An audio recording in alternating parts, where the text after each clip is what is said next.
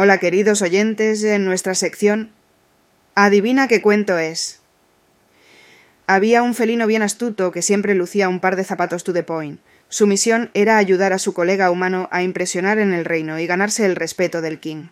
El felino, con su estilo cool, se mandó una movida estratégica. Se fue al molino, donde hizo que su colega se hiciera pasar por alguien importante.